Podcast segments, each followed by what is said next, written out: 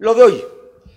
Puebla lista ya para el 15 de junio reiniciar sus actividades, se confirmó lo que le habíamos platicado ayer, se llegó al acuerdo con la industria automotriz y la industria automotriz Volkswagen y Audi, que son los pilares de todos estos 97 mil empleos que se generan alrededor de este sector. Bueno, pues decidieron acatar e ir y abrir, reactivarse el día 15, lunes 15 de junio. Así es que Puebla ya está en ese camino, mantendrá un solo semáforo que sea del federal, sin dejar de hacer aportaciones y de establecer a nivel estatal, con los datos y la información estatal, cómo es que va. Por lo pronto, el lunes tendremos que termina ya su sana distancia y que empieza eh, la etapa de los semáforos. Tendremos semáforo rojo, según se ha dicho, y continuaremos. Esto no ha detenido las pandemias, no ha detenido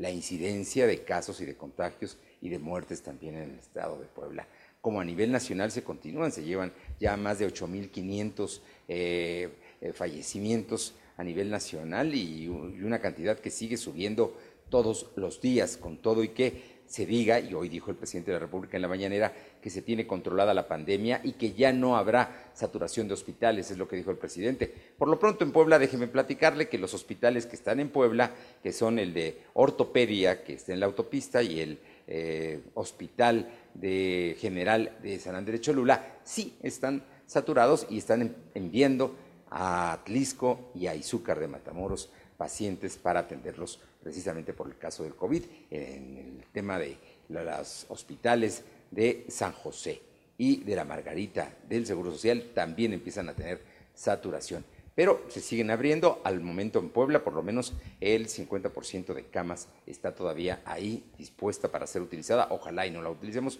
pero están ahí, lo mismo que las eh, unidades de terapia intensiva, donde también todavía hay capacidad en el estado de Puebla, pero se esperan los momentos difíciles de la pandemia. Así es que 15 de junio, la reactivación poco a poco junto con la industria automotriz estará la industria de la construcción, habrá otro tipo de servicios, empezarán las cafeterías, los restaurantes, especialmente los que tengan terraza, y ahí empezará ya poco a poco y será reintegrando la actividad económica.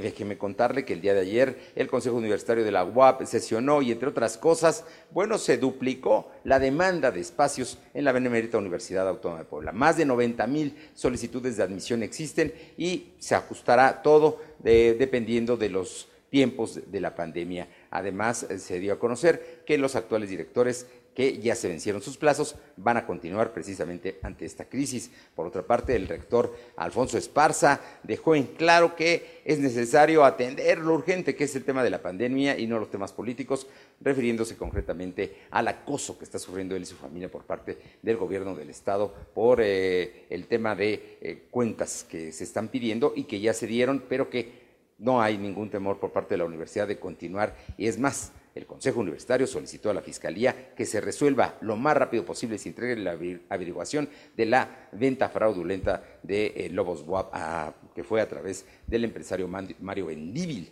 que eh, lo dio ayer el Consejo Universitario y le están pidiendo a la Fiscalía General que actúe y que al gobierno del Estado deje de acosar precisamente al rector y a su familia. Por otra parte, ayer una turba de habitantes de Coronango que no quieren ni aceptan por la inseguridad que ha generado el alcalde morenista Teutli de esta población. Bueno, pues ayer estuvieron a punto de quemar el Palacio Municipal. Antes por la mañana los habían asaltado a una empresa que vende materiales para construcción. Los fueron siguiendo en, en un barrio de San Pedro Cholula y los detuvieron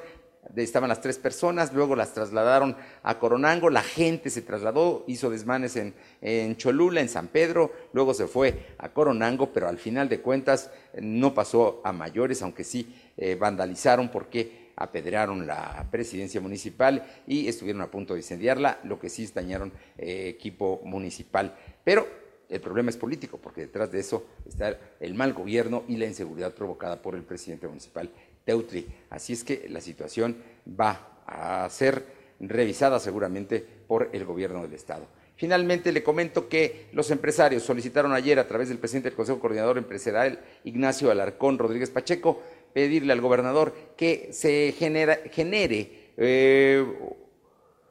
una serie de protocolos que están dispuestos a cumplir, pero que no se, eh, se, envuelvan en papeleo y también en burocratismo, especialmente del Seguro Social. El gobierno del Estado se comprometió a que intervendrá para que así suceda, para que poco a poco las empresas se reactiven y empiecen a normalizarse su actividad. 15 de junio,